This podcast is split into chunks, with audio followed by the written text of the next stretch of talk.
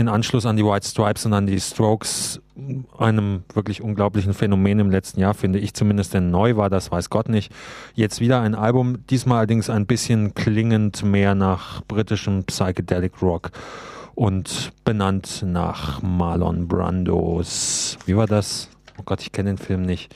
Nach Marlon Brandos Motorradgang. Black Rebel Motorcycle Club. Und daraus hören wir Whatever Happened to My Rock and Roll. Frage ich mich auch. Verantwortlich in der Mikrofon war Götz in der letzten Stunde. Tschüss.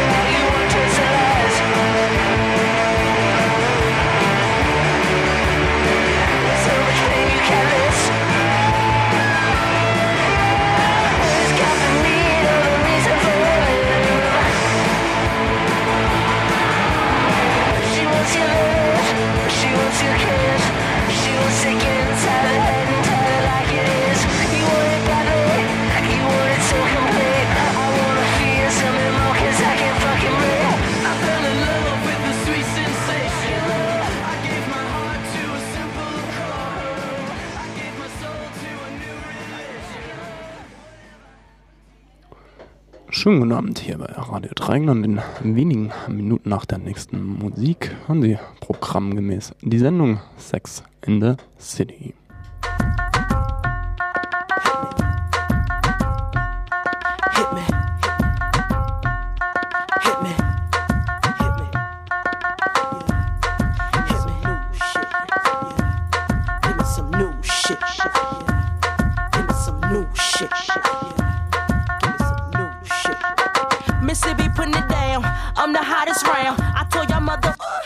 Can't stop me now.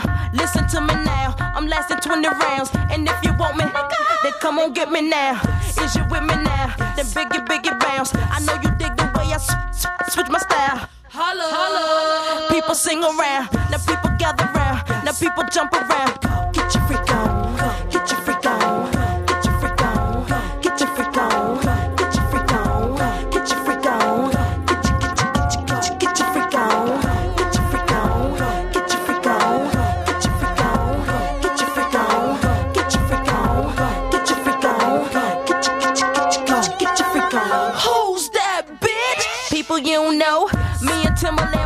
20 years ago.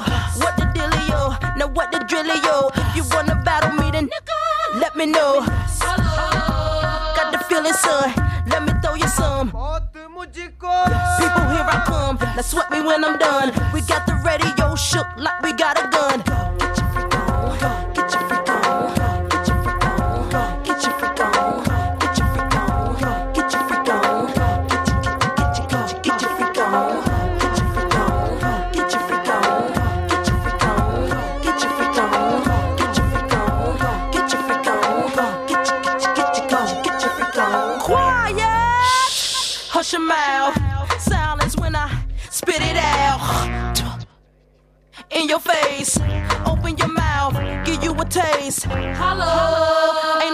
Me.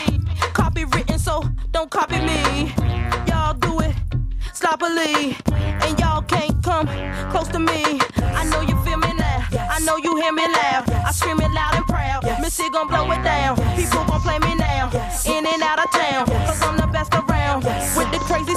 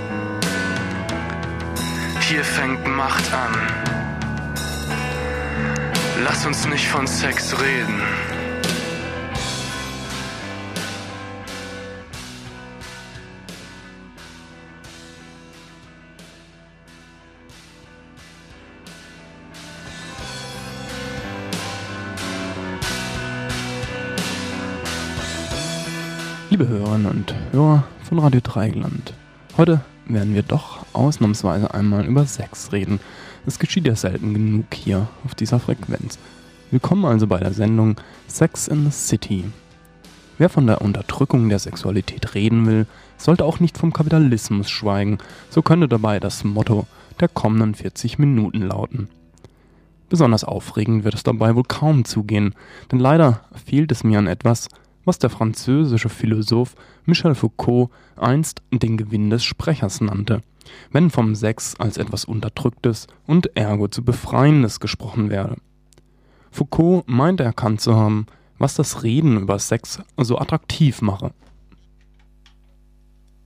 Wenn der Sex unterdrückt wird, wenn er dem Verbot der Nichtexistenz und dem Schweigen ausgeliefert ist, so hat schon die einfache Tatsache, vom Sex und seiner Unterdrückung zu sprechen, etwas von einer entschlossenen Überschreitung. Daher der feierliche Ernst, mit dem man heute vom Sex spricht.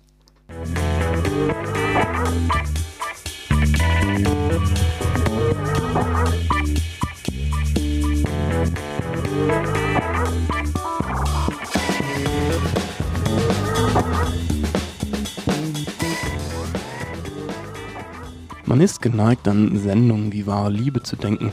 Sendungen, in denen man nur unschwer den Prototyp des subversiven Sprechgestus entdecken kann. Umgekehrt aber erscheint jeder Akt des Sprechens über Sexualität, der nicht so sehr den Aspekt der Unterdrückung und Tabuisierung hervorhebt, uncool und unsexy. Diese Erfahrung hat im Übrigen besagter Foucault in den 70er Jahren selbst machen müssen, als er im ersten Band von Sexualität und Wahrheit eben weniger von der Sexualität als etwas sprach, das von Tabus unterdrückt werde. Vielmehr problematisierte er das Reden über Sexualität gerade auch in seiner vermeintlich freizügigeren Variante und erkannte darin die üblichen Mechanismen der Sozialdisziplinierung in der Moderne.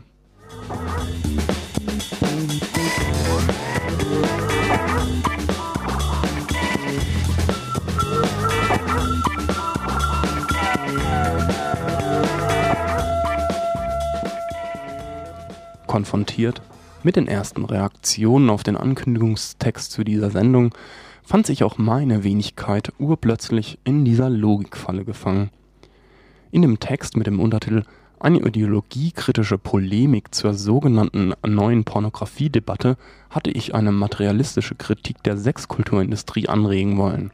Also genau das Gegenteil einer moralisch-kulturkonservativen Kritik am Sexbusiness, wie sie beispielsweise von christlichen Lobbygruppen nur allzu gerne vorgetragen wird. Und doch waren die Reaktionen von genau jener Art, die gewöhnlich und mit vollem Recht eben genau diesen entgegengeschleudert werden. Der Autor des Textes wolle verbieten, tabuisieren und habe gar vielleicht ein Problem. Um was ging es also?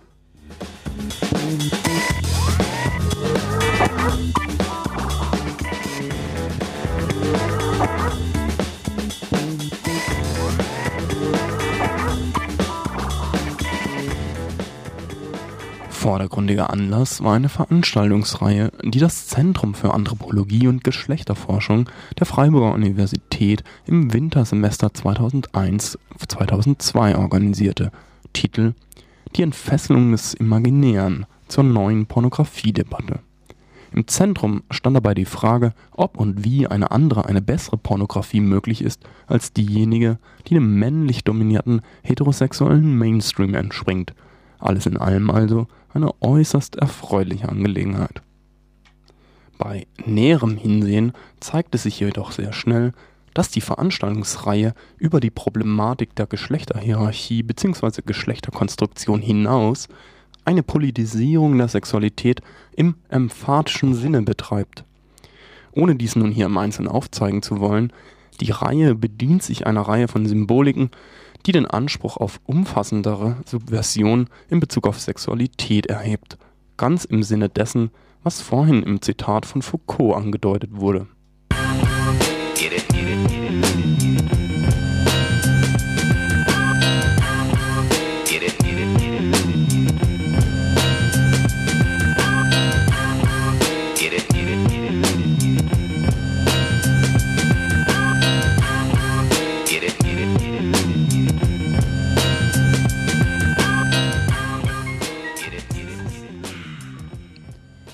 Unschwer zu erkennen ist, beziehen sich dabei die Veranstalterinnen positiv auf Pornografie im Besonderen und die Sexkulturindustrie im Allgemeinen. Einzige Bedingung dabei scheint die Forderung zu sein, der Sexbusiness habe sich von seinen traditionellen geschlechtsspezifischen Normierungen und Inhalten zu distanzieren. Mir fiel also auf, dass hier nicht einfach nur etwas über Pornografie gesagt werden, beziehungsweise eine Lanze für eine bessere Pornografie gebrochen werden soll, sondern dass dies in einer durchaus politisierten Form stattfindet. Dass also etwas über eine Gesellschaft gesagt werden soll, die ja tatsächlich eine freie Sexualität tagtäglich verhindert und unterdrückt. Genau dieser Anspruch aber wird mitnichten eingelöst, weil überhaupt nichts über die historisch-gesellschaftlichen Ursachen der allgemeinen Lebens- und damit auch Sexualfeindlichkeit in einer Gesellschaft wie dieser gesagt wird. Anders ausgedrückt, es wird nicht gefragt, was der Boom der Sex- und Pornografieindustrie wiederum über den Zustand von Freiheit und Glückverwirklichung in dieser Gesellschaft aussagen könnte.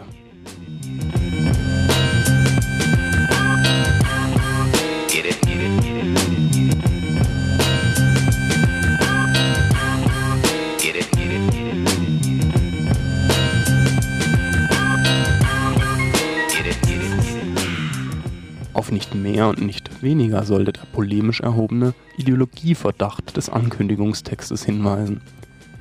Mein Gedanke war also zu sagen, wenn schon Sexualität politisiert werden soll, was ja kein schlechter Gedanke ist, dann scheint es mir aus einer emanzipatorischen Perspektive gewinnbringender zu sein, über die Produktion und Reproduktion dieser Gesellschaft zu reden, anstatt sich an realen oder vermeintlichen Tabus abzuarbeiten, die ohnehin im Fallen begriffen sind. Es soll also im Folgenden fragmentarisch darum gehen, was die Momente von Sexualfeindlichkeit in der modernen Gesellschaft sind und in welchem Verhältnis dazu die Sexkulturindustrie steht. Es geht also mitnichten um einen Pro-Kontra-Porno-Diskurs oder gar um eine Produkt- oder Verbraucherempfehlung.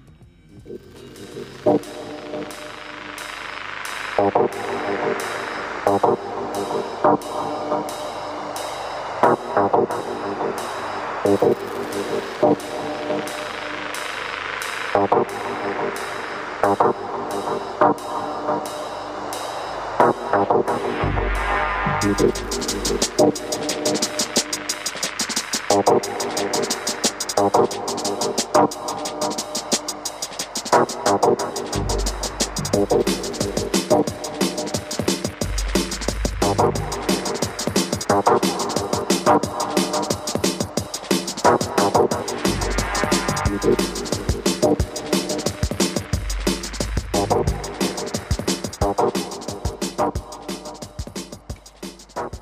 Ich hatte ja meinem Text folgende Arbeitshypothese zugrunde gelegt. Befürworter wie Gegnerinnen der Pornografie betreiben in der Konsequenz das reaktionäre Geschäft der Desexualisierung. Die einen, indem sie am Elend des Sex in dieser Gesellschaft vorbeireden, die anderen, indem sie es beschweigen. Um diesen Gedanken näher auszuführen, muss zunächst einmal geklärt werden, was ich unter Desexualisierung verstehe. Den Begriff fand ich bei Vertretern der sogenannten kritischen Theorie wie Theodor Adorno oder Herbert Marcuse, die damit aber weniger das meinten, was der Alltagsverstand und die Sexindustrie darunter zu verstehen geneigt ist. Sexualität werde durch Zensur, Moral und Tabus unterdrückt.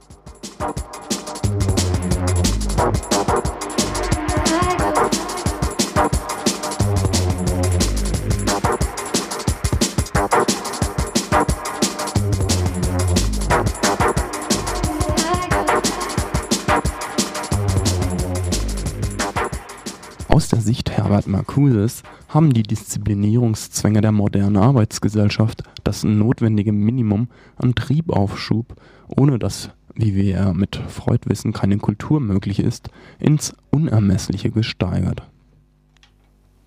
Unter der Herrschaft des Leistungsprinzips werden Leib und Seele zu Instrumenten der entfremdeten Arbeitsleistung – als solche können sie nur funktionieren, wenn sie die Freiheit des libidinösen Subjekt-Objekt, das der menschliche Organismus primär ist, preisgeben.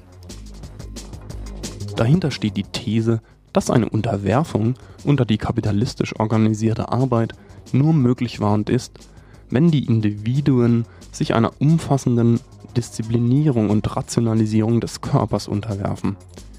Bedürfnisse nach Spontanität, Ruhe, Faulheit, schließlich das nicht zweckgebundene, nicht narzisstische, nicht identitätsfixierte sich gehen lassen mit und an einem anderen Menschen, all dies sind bei Herbert Marcuse Elemente des Eros, Elemente, die im psychoanalytischen Jargon auch Partialtriebe genannt werden. Während nun aber beispielsweise Wilhelm Reich gerade auch die genitale Sexualität durch die Erfordernisse der kapitalistischen Produktions- und Reproduktionsweise als unterdrückt ansieht, sprechen Marcuse und Adorno vom Primat der genitalen Sexualität, das der Prozess der Disziplinierung errichtet hat. Die Libido, hier verstanden als das Ensemble aller Lebenstriebe, werde aufgeteilt einerseits in unterdrückte Patrialtriebe hier und das Primat der genitalen Sexualität dort. Dieser Prozess erreicht die sozial notwendige Desexualisierung des Körpers. Die Libido wird in einem Teil des Körpers konzentriert, wodurch fast der ganze übrige Körper zum Gebrauch als Arbeitsinstrument frei wird.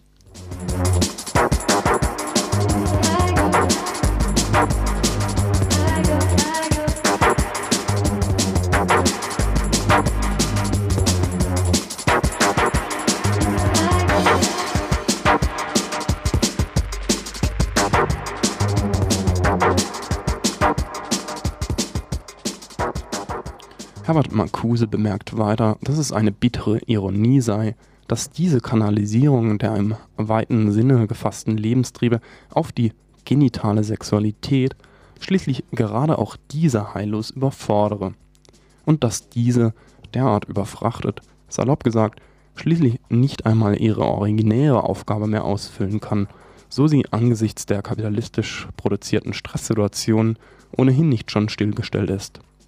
Wer kennt es nicht? Stress, Müdigkeit und Angst als Lustkiller Number One.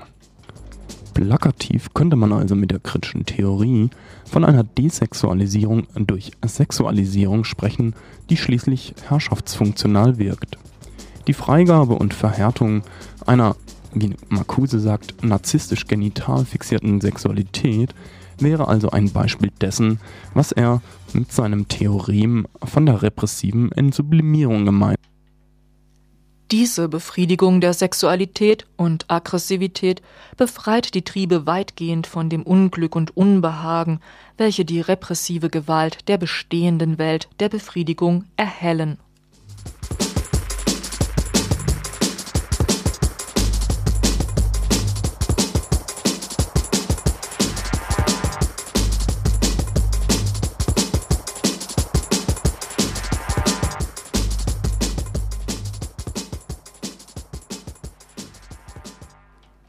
Die Entgiftung und damit auch Domestizierung des Sexus als Sex, als eine Variante des Sports, so Adorno, ermöglicht auf diese Weise die libidinöse Stärkung des Bestehenden.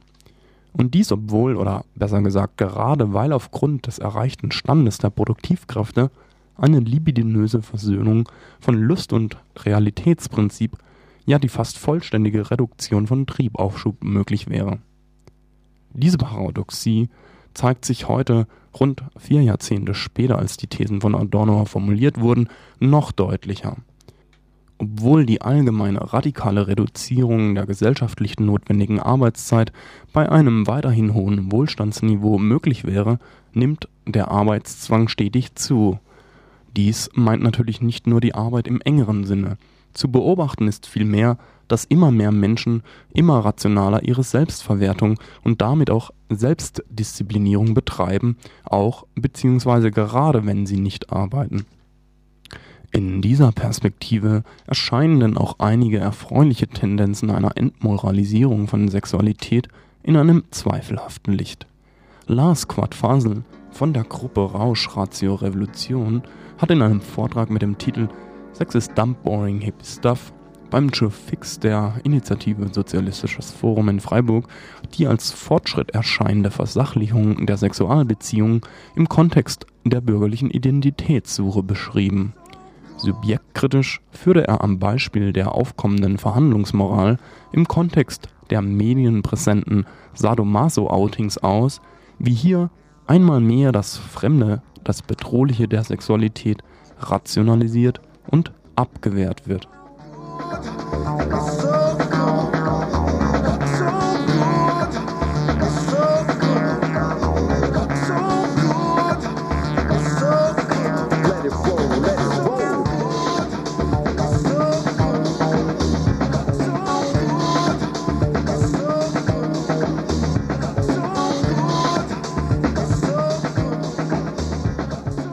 In beiden, ähm, Verhandlungsmoral wie Identitätssuche, spricht die Angst, was ich fühle, was ich will, könnte nicht meins sein, einen fremden Ursprung haben.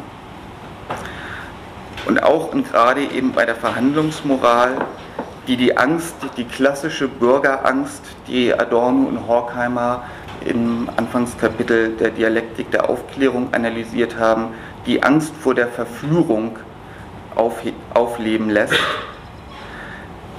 Die Verführung also, dass ich zu etwas verleitet werde, in etwas aufgehe, was eine gewaltlose Gewalt über mich gewinnt, eben der Sirenengesang oder irgendwie die Verheißung der Libido, all diese Momente und gerade Verführung als eine, die ja wesentlich nonverbal funktioniert, äh, kann im Rahmen von Verhandlungsmoral ja wirklich nur als Gewaltakt, als, als ähm, Überlistungsversuch verhandelt werden. Dann aber, wie gesagt, Begehren immer auch das Begehren des anderen ist, also sich wechselseitig konstituiert und nie eindeutig festmacht, also immer einen Moment der Verführung enthält und sei es auch die Verführung, äh, die innerer Fremdheit gilt, was jeder irgendwie ähm, was jeder kennt, dass man sich eben nicht zur Liebe entschließt. Normalerweise entdeckt man aber ja, dass man sich verliebt hat. Also all das Moment, was eben gerade ähm, das konstitutive andere am Ich oder eben das Nicht-Identische an der Identität ist, ähm, was dort zum Vorschein kommt und was dort abgewehrt wird mit ähm, verzweifelten Vereindeutigungssuchungen, das bin ich, das ist der andere in einer Reihe mit der Angst vor Dealern, vor Rauchen, vor was auch immer, also mit der Angst, äh, mit der Angst auch vor Waren, die dick machen könnten, der Angst also vor Verführungen, die sich der Bürger erwehrt durch Wegschließen oder durch äh, Slogans wie du darfst, also irgendeine Genehmigung durch eine höhere Macht. Ähm, in eine Reihe hier gehört eben auch die Angst vor der sexuellen Verführung, die eben ein geheiligtes Selbst produziert, was nicht verunreinigt wird durch Außen, durch Zigarettendunst, durch das Hissen irgendwie dessen, der die, der die verbotenen Früchte anbietet oder eben auch der begehrliche Blick des oder der anderen. Ähm, diese Angst, die eben auch bereit ist, lieber wie in dem Du darfst, die eigene Autonomie aufzugeben, sich schützen zu lassen durch eine stärkere Macht, als eben irgendwie die gesellschaftlichen Ursachen dieser Angst zu bekämpfen. Ähm, die, so denke ich, dürfte äh, aktueller Grund sein für, ähm, naja, für den Hype sowohl um sexuelle Identität wie Verhandlungsmoral.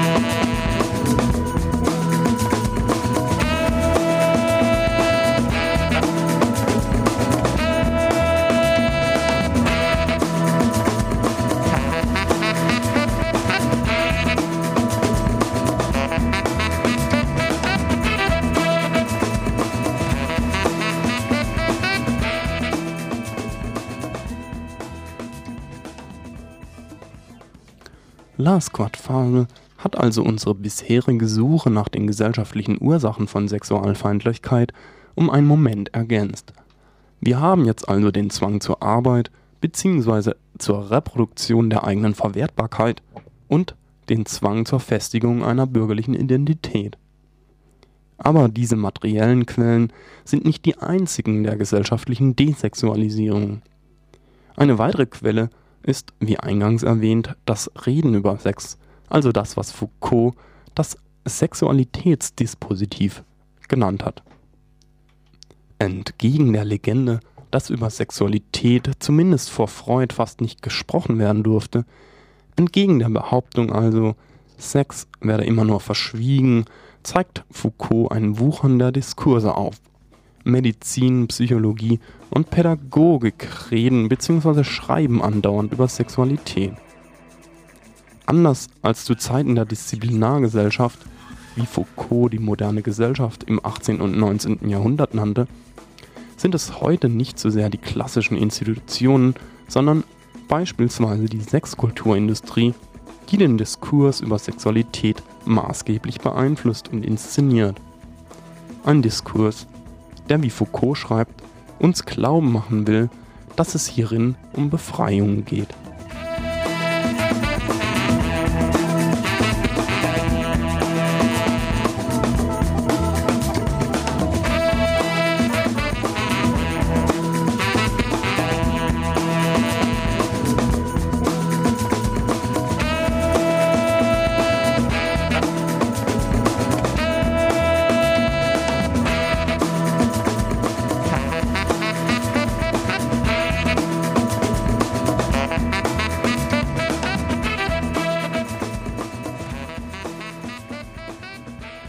Diskurs verspricht Befreiung, obwohl er nur von der Unfreiheit schweigt, schrieb ich pathetisch im Ankündigungstext und schlussfolgerte gar, weil die Sexindustrie von den gesellschaftlichen Ursachen der sexuellen Unerfülltheit abstrahiert bzw. abstrahieren muss, um geschäftsfähig zu bleiben, handelt es sich vor dem Hintergrund der herrschenden Produktions- und Reproduktionsweise objektiv, also entgegen einer wohl gut gemeinten Intention, um einen reaktionären Diskurs.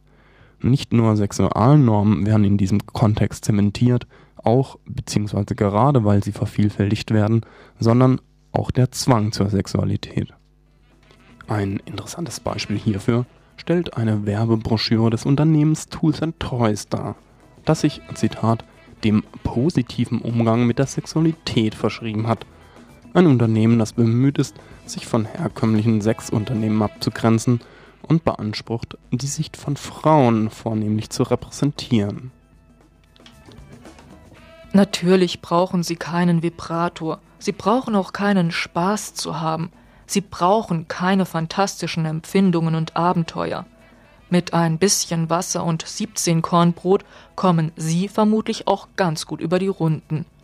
Ich schlage allerdings vor, dass wir uns anstelle der reinen Überlebenstechniken mit unseren Bedürfnissen, Träumen, Trieben und insbesondere unseren Begierden befassen. Ein Vibrator öffnet das Tor zu einer Welt reizvoller Erfahrungen. Kulturindustrie at its best. Die Frage nach lustvollen und repressionsfreien Sex transformiert als Produkt- und Konsumentscheidungsfrage. Frauen Habt Spaß, euch etwas in die Möse zu stecken, so der Tenor. Ansonsten seid ihr prüde und frigide. So eine Logik aber müsse doch den heterosexuellen Mann ganz und gar entzücken. Aber da war doch etwas. War da nicht die vom Feminismus der 80er Jahre rauf und runter gebetete Erkenntnis, dass es auch Frauen gibt, die weniger bei vaginalem Sex empfinden, ohne dass dies als Mangel oder Krankheit zu definieren wäre? Und das ist eines der grundlegendsten Anmaßungen des Patriarchats war und ist, dies den Frauen mit allen Mitteln auszutreiben.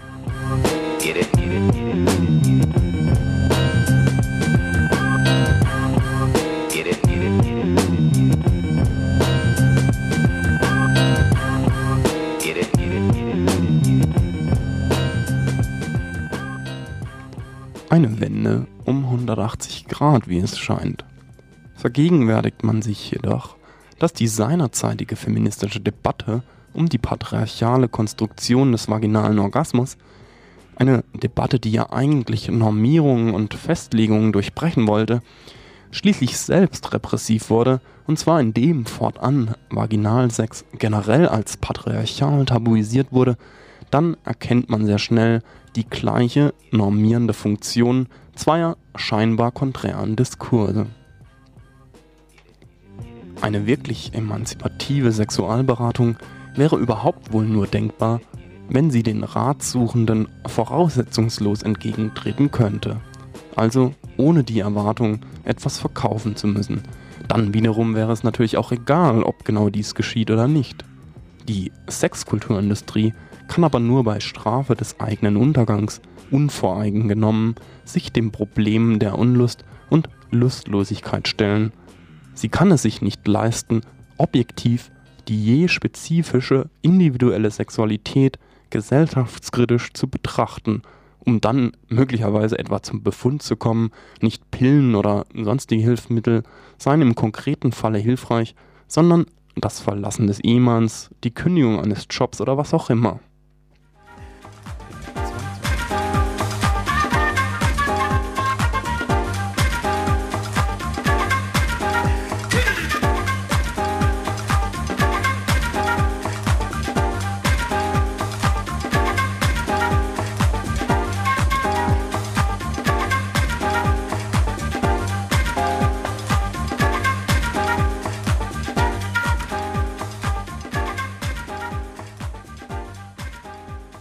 Zwang zur Sexualität funktioniert aber nicht nur in dieser direkten Form kulturindustrieller Produktwerbung.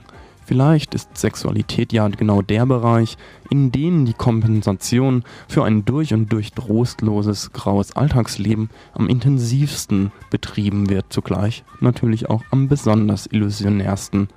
Ein Beleg dafür ist die offensichtliche Überfrachtung der Sphäre der Sexualität mit Glückserwartungen, die eigentlich weniger der Sphäre der Sexualität selbst entspringen. Wieso wird eigentlich die Sphäre der Sexualität einerseits tabuisiert und andererseits doch permanent mit Andeutungen versehen? Noch der biederste Spießbürger etwa scheint bestrebt, anderen Menschen gegenüber in puncto Sex eine geheimnisvolle Aura aufrechterhalten zu wollen. Nichts scheint schlimmer zu sein, als eines nicht existierenden oder gar langweiligen Sexlebens überführt zu werden. Es scheint, als müsse in der Sphäre der Sexualität der Mensch endlich ganz zu sich kommen, spontan und lebendig, voller Abenteuerdrang. Als müsse er also genau das sein, was er faktisch sonst gerade nicht sein kann.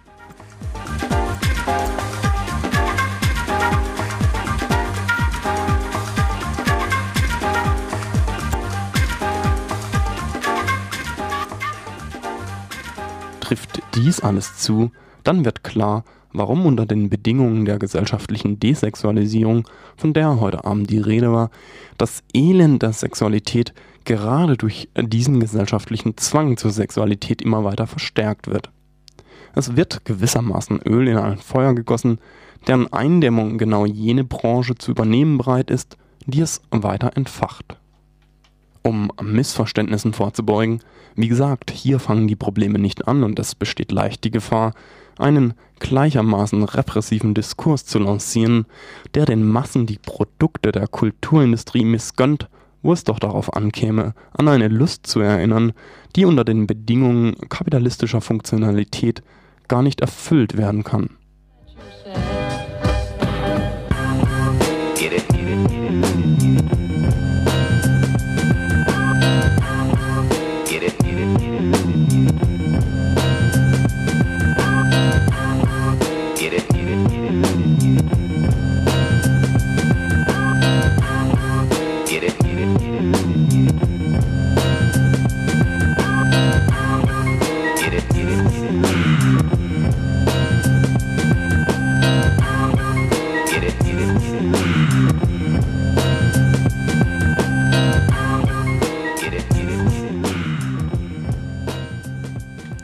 Nur in diesem Sinne ist also zu verstehen, was ich im Ankündigungstext schrieb.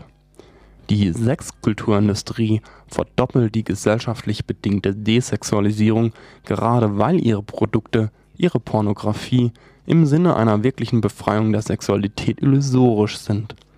Es ist ja geradezu ein Treppenwitz der Geschichte, dass der oben beschriebene Prozess einer Reduzierung und Kanalisierung der Libido zur genital fixierten Sexualität gerade auch diese immer mehr depotenziert. Wovon ja die allseits zu hörenden Klagen über Unlust und Impotenz Zeugnis ablegen. Das dennoch autoritär an die genitale Sexualität der Superlative gebundene und schließlich frustrierte Individuum scheint sein Glück nur mehr in der Projektion einer virtuellen Traumwelt finden zu können, was unweigerlich nur eine weitere Desillusionierung nach sich zieht. Erneut wird wiederum ein Teufelskreis eröffnet, denn die so geschmähte Unlust sucht sich erneut Heil in der wahnförmig angebotenen Steigerung des permanenten Keks. Potenzbilden, Experten und Therapeutentum, Pornografie, Swingerclubs, Sexutensilien und dergleichen mehr.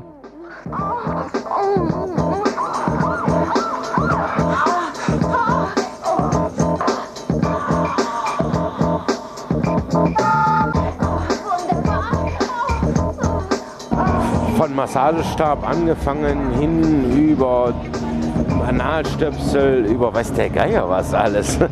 äh, äh, Penisringe, Videos, also alles, was im, im, im sexuellen Bereich äh, zum Spielzeug gehört. Vagina für den Mann. Überraschungspakete, da ist von jedem ein bisschen was drin. Und äh, die werden am meisten gekauft normalerweise, weil dann hat man, wie sagt man so schön, Spielspaß, Spannung, aber für Erwachsene. Fehlt zwar ein bisschen die Schokolade drumherum, aber ansonsten passt es dann.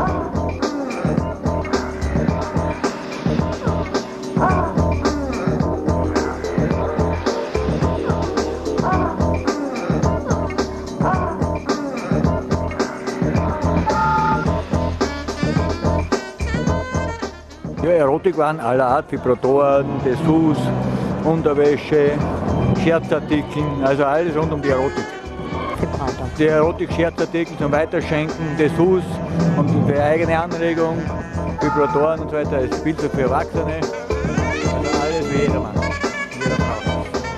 Wirklich spezielle Videos, spezielle Kleinwerkzeuge, ich sage jetzt mal Kleinspielzeuge an, aber auch die äh, größeren Sachen, die in Bizarre-Studios ihren Einsatz finden bei äh, gewerbetreibenden Damen.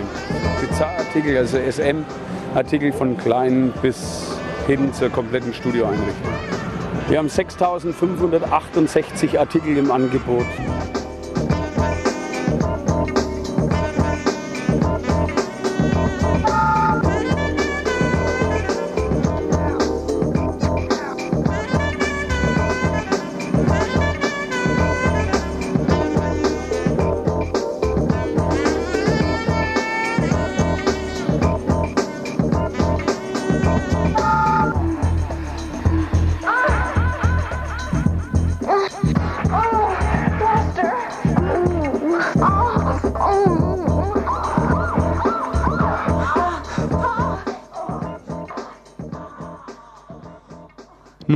Dieser Teufelskreis ist aber nicht der einzige, der durch den normierenden Gehalt des gesellschaftlichen Dauergesprächs über Sex in Gang gesetzt wird. Ähnlich wie im aktuellen Diskurs um Gesundheit lässt sich auch beim Thema Sexualität eine fatale Verschiebung nachzeichnen. Vor dem Hintergrund allseits kaufbarer technischer Lösungen, einschließlich der biomedizinischen, werden die sozialen Ursachen von sogenannten Fehlfunktionen ausgeblendet.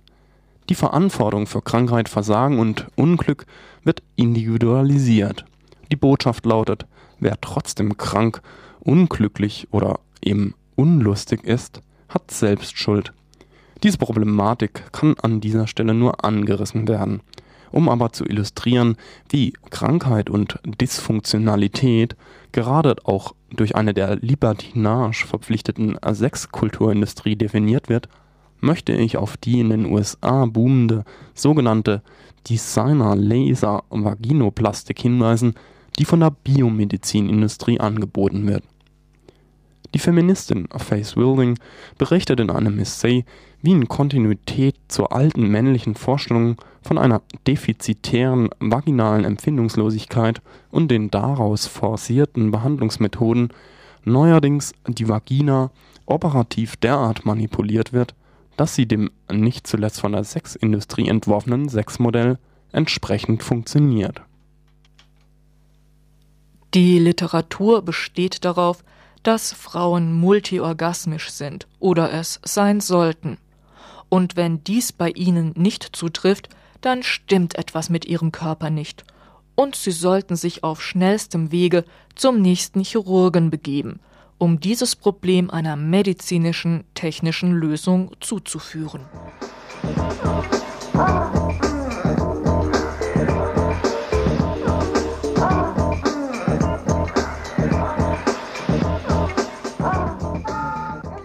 Ich hoffe, jetzt ist spätestens klar geworden, was ich mit der Rede vom neoliberalen Sexdiskurs zu bezeichnen versuchte. Ein Diskurs, der deshalb so gut funktioniert, weil die ideologische und obendrein ziemlich realitätsblinde Vorstellung Lustfeindlichkeit resultiere vor allem aus einem Überhang an noch bestehenden Momenten der Moral, der Verdrängung oder Tabuisierung, jeden kritischen Einwand stets als kulturkonservativ zurückzuweisen bestrebt ist. Ein Diskurs, der als Alltagsgeschwätz harmlos zu sein scheint, ein Diskurs aber, der angesichts der angerissenen Kontexte jedoch nahelegt, was auch Lars Quadfasel in besagtem Vortrag vorschlug, ihn mittels Gesprächsverweigerungen zu unterlaufen und vor allen Dingen durch Praxis, die einfach stattfindet und die sich dem Zwang entzieht, benannt, dargestellt und definiert zu werden. Der Libido, dem Begehren, eignet eben ein Moment, wie versucht auszuführen, des Nicht-Identischen, die zumindest eine Ahnung besseren Lebens oder überhaupt Lebens repräsentieren könnte, repräsentiert. Die Utopie, die ganz am Anfang der bürgerlichen Zeit einmal Shakespeare formuliert hat in Romeo und Julia, die bis heute nicht eingelöst worden ist, nämlich die somatische, zwecklose Lust an dem anderen und an sich selber, wie die unbedingte Liebe, die den einzelnen anderen in den Himmel hebt und mit ihm oder ihr die ganze Menschheit.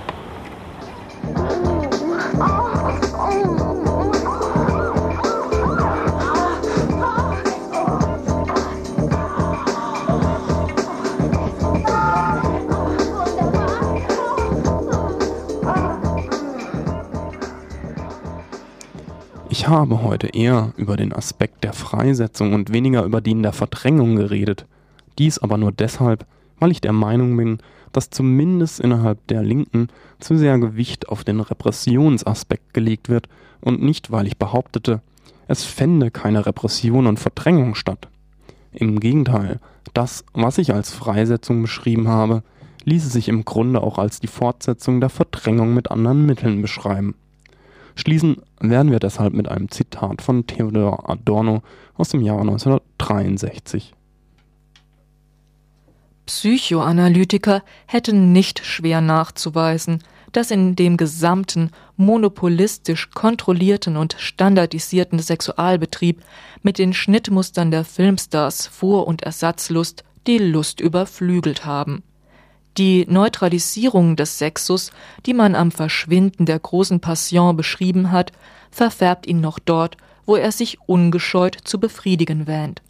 Daraus ist jedoch, und die zeitgemäßen Neurosen dürften das bestätigen, zu schließen, dass die Sexualtabus in Wahrheit nicht fielen. Einzig eine neue, tiefere Form von Verdrängung ist erreicht, mit all ihrem zerstörerischen Potenzial. Eines der handgreiflichsten Ergebnisse der Authoritarian Personality war, dass Personen von jener Charakterstruktur, die sie als totalitäre Gefolgsleute prädisponiert, in besonderem Maße von sexuellen Vorstellungen geplagt werden, die sie von sich selbst abweisen und auf Außengruppen projizieren.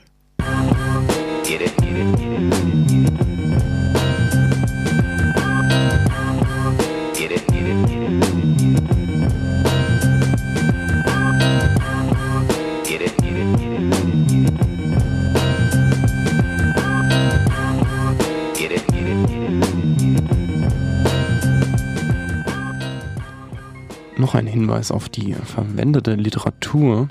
Zum einen Michel Foucault, Sexualität und Wahrheit, Band 1, Theodor Lee Adorno, der Aufsatz Sexualtabus und Recht heute, Herbert Marcuse, das Buch Triebstruktur und Gesellschaft, den Sammelband Sexpolitik, Lust zwischen Restriktion und Subversion, herausgegeben von Doris Gut und Elisabeth von Samsonow, Wien 2001, ein Artikel von Michel Paul in der Zeitschrift Tundentinte Nummer 20 mit dem Titel In der Befreiungsfalle schwule Pornografie als Teil des Sexualitätsdispositivs.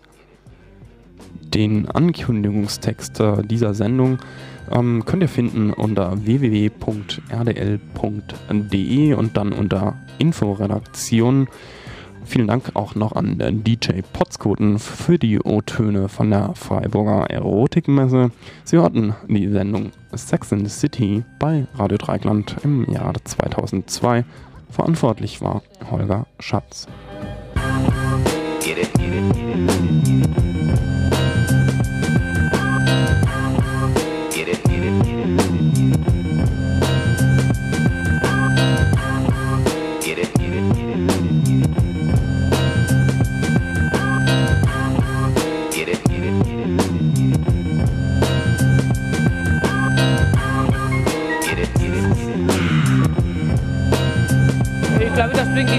Zeitmusik. Natürlich wird immer Sexualität oder Erotik immer offener und äh, immer greifbarer. Machen Sie das Fernsehen an, dann haben Sie sofort immer wieder, oder machen Sie eine Zeitung auf, da haben Sie sofort etwas mit Erotik zu tun. Äh, das bringt die Zeit mit sich, natürlich. Selbstverständlich, ist auch gut so, denke ich mal. Also wir machen hier natürlich ein Geschäft, das ist äh, ganz klar, das wollen wir auch. Äh, aber ich glaube,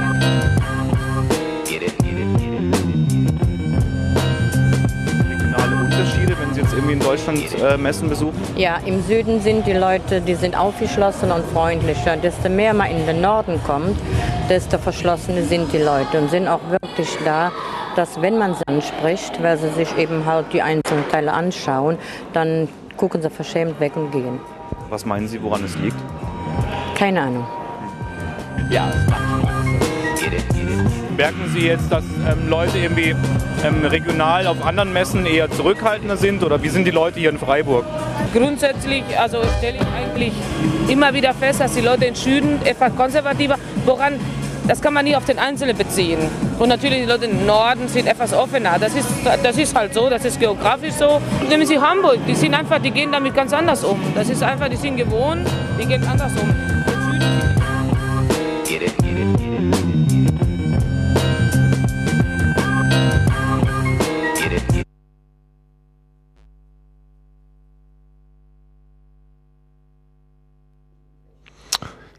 Ja, liebe Hörerinnen und Hörer von Radio Dreigland, das war also jetzt die Sendung Sex in the City. Wir haben noch einige zehn Minuten Zeit. Das äh, wird bestritten mit Musik. Ähm, ja, dann nehmen wir etwas aus dem Film Oceans 11.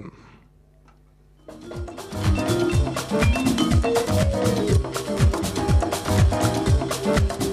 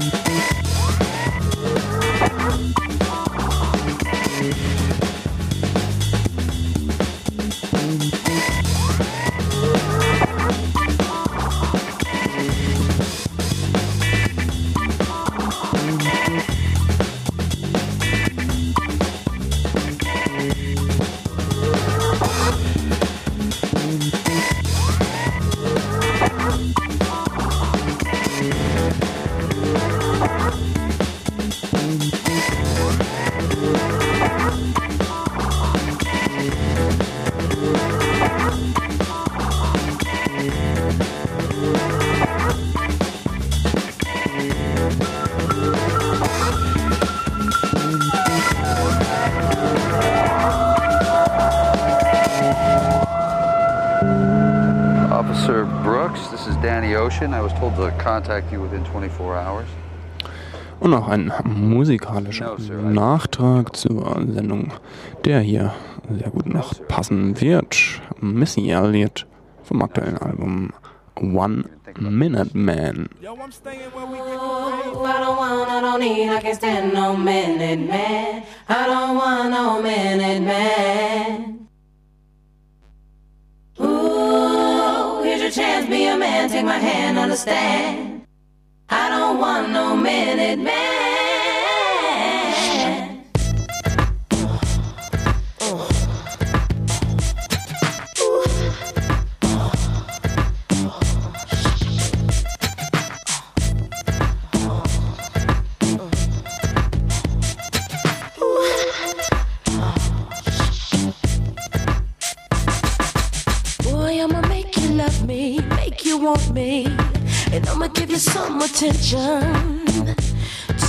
Tonight. Now follow my intuitions, what you wishing? See, I'ma keep you up all night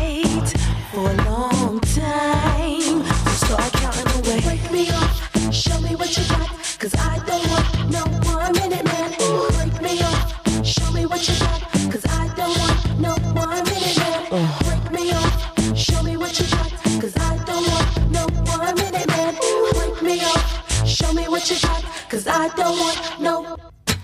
Tonight I'ma give it to you, throw it to you. I want you to come prepared. Oh yeah. Oh Yes. Boy, it's been a long time, a crazy long time. And I don't want no minute man. And that's real. Give it to me some more. Break me off, show me what you got. Cause I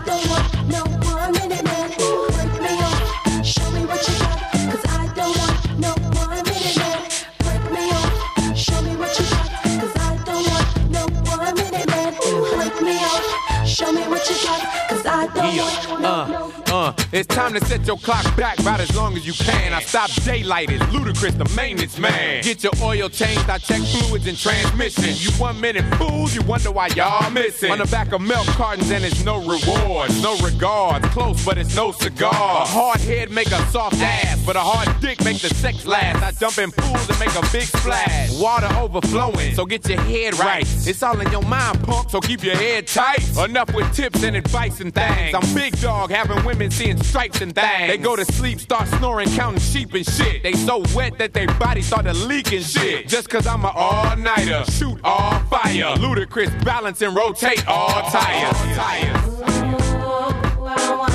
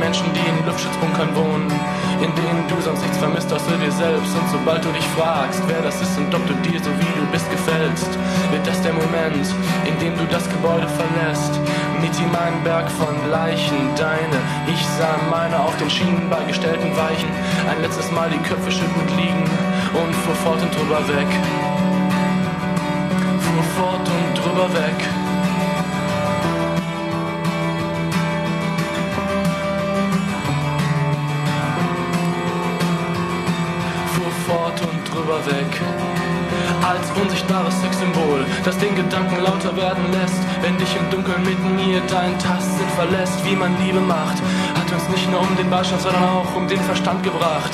Und libertäre Linguisten, Lehrkörper und Theisten haben sich hoffentlich totgelacht und nicht bloß wie sonst ins Fäustchen gemacht, weil die wollen, dass wir werden sollen wie sie.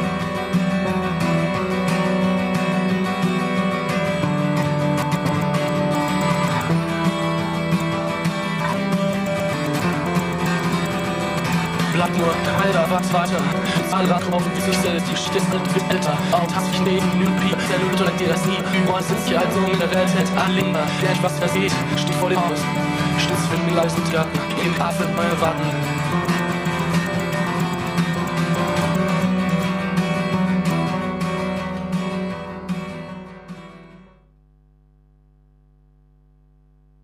auf Deutsch im Rahmen von Radio International.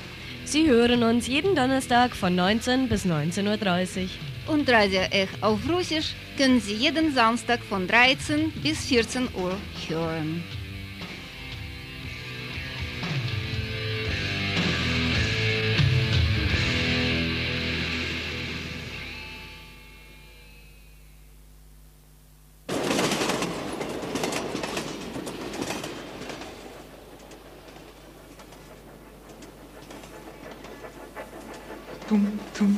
Ja, das sogar.